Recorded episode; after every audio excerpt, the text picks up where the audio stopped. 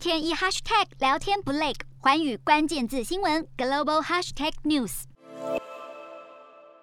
中华民国外交部在二月二十二号发表一项声明，内容是谴责俄罗斯政府主动承认了在乌克兰东部卢甘斯克、顿巴斯克两个自治的地方。而且呢，签署了友好合作的协定。外交部的这一纸声明里面也提到了，俄罗斯政府违反了联合国宪章的第二条，也就是呢，不应该用武力胁迫或者直接使用武力的方式去破坏其他国家的主权还有领土的完整。这样一纸声明，或许有些观众会认为很奇怪，因为远在千里的在台北的中华民国外交部。为什么要针对仅有二十多位侨民，而且现在是扑朔迷离的乌克兰俄罗斯紧张关系，发表一纸谴责乌克兰的邻居，也就是俄罗斯的声明？当然，这中间或许我们可以说，这是因为中华民国确实想要遵行联合国的宪章，但是我们不可排除的一个可能性，就是中华民国的外交部。特别在民进党的主政之下，对于美国的外交政策亦步亦趋，导致了美国怎么样谴责俄罗斯，中华民国外交部也必须跳出来予以谴责。这样的事情或许不必太意外，因为各位或许记得，在二零一八年的时候，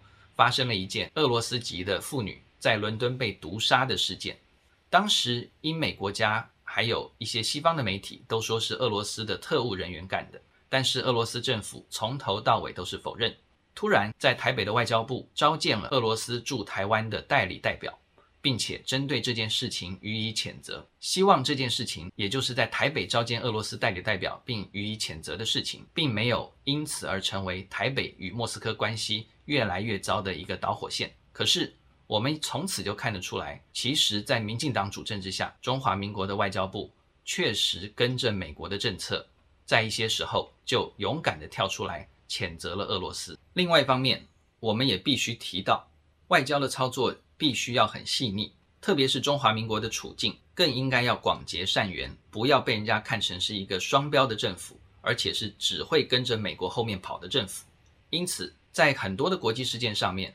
如果都要针对像俄罗斯这样的标准而提出谴责的话，我们可以想一想，过去美国曾经大力的支持在伊拉克北部的库德族自治地区自治政府。而且呢，美国后来在自治的这一个事件上面给予库德族很大的支持，导致伊拉克政府不得不采取一些让步的措施。这样子来讲，美国它到底有没有间接的危及了伊拉克的主权还有领土的完整？另外，库德族在二零一九年独立公投的时候过关了，可是呢，包括美国在内并没有予以接受或者是承认，反而是主张伊拉克应该要统一。但是呢，库德族的人民的意志要予以尊重，还有知道了解，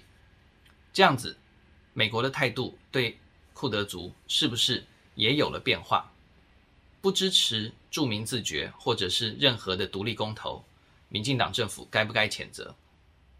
所以在很多的外交事情上面，不应该强出头的时候，就不要强出头，尤其是。刚刚说过了，台湾的国际空间、国际处境非常的艰难，所以希望中华民国的外交部可以再多多的思考，怎么样可以行稳致远，怎么样才是一个真正的独立自主的中华民国外交政策，这才是全体台湾人民之福。